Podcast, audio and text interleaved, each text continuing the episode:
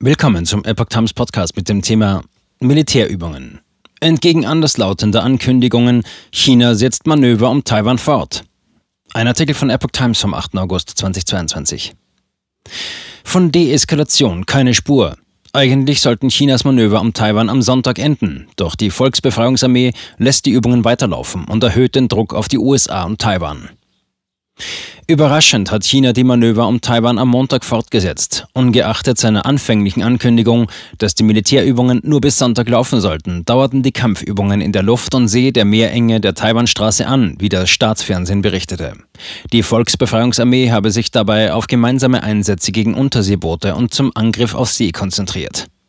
Bei der Ankündigung der Manöver am vergangenen Dienstag hatte die chinesische Führung ursprünglich einen Abschluss am Sonntag in Aussicht gestellt. Bisher wurde allerdings kein formelles Ende mitgeteilt.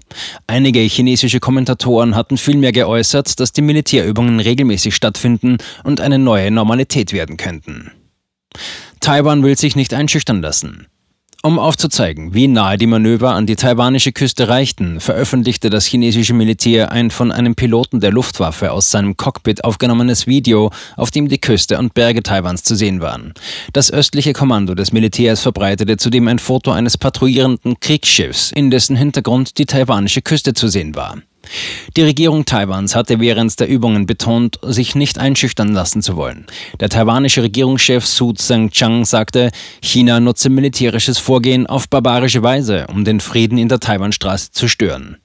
Taiwan forderte die chinesische Regierung auf, nicht überall ihre Muskeln zu zeigen und den Frieden in der Region aufs Spiel zu setzen, sagte er am Sonntag. Das Außenministerium in Taiwan hatte von einer Gefahr für die Region und die ganze Welt gesprochen.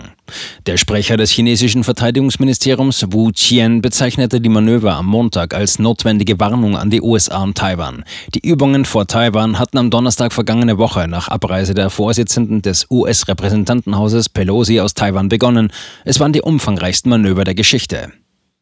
China übt Eroberung. Die chinesische Führung lehnt offizielle Kontakte anderer Länder zu Taipei ab, weil es die Insel als Teil der Volksrepublik ansieht. Hingegen versteht sich Taiwan längst als unabhängig. Mit den Manövern übte die Volksbefreiungsarmee nicht nur eine See- und Luftblockade, sondern auch eine mögliche Eroberung der Insel. Taiwans Militär berichtete, dass chinesische Flugzeuge allein am Sonntag 66 Einsätze geflogen hätten. Dabei hätten 22 Flugzeuge die inoffizielle, aber bisher meist respektierte Mittellinie der Taiwanstraße überquert.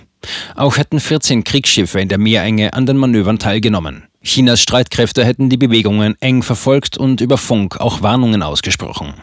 Über der vorgelagerten taiwanischen Insel Kinmen, Kuemoe, die nur zwei Kilometer von der chinesischen Küste entfernt liegt, sei am Sonntagabend auch wieder eine chinesische Drohne entdeckt worden, berichtete das Verteidigungsministerium in Taipei. Seit den 50er Jahren hatte es keinen chinesischen Überflug der Insel mehr gegeben. In anderen Seegebieten im Norden im Golf von Bohai und im Gelben Meer sowie im Süden im südchinesischen Meer vor der Küste der Provinz Guangdong sind diese Woche auch weitere Manöver geplant.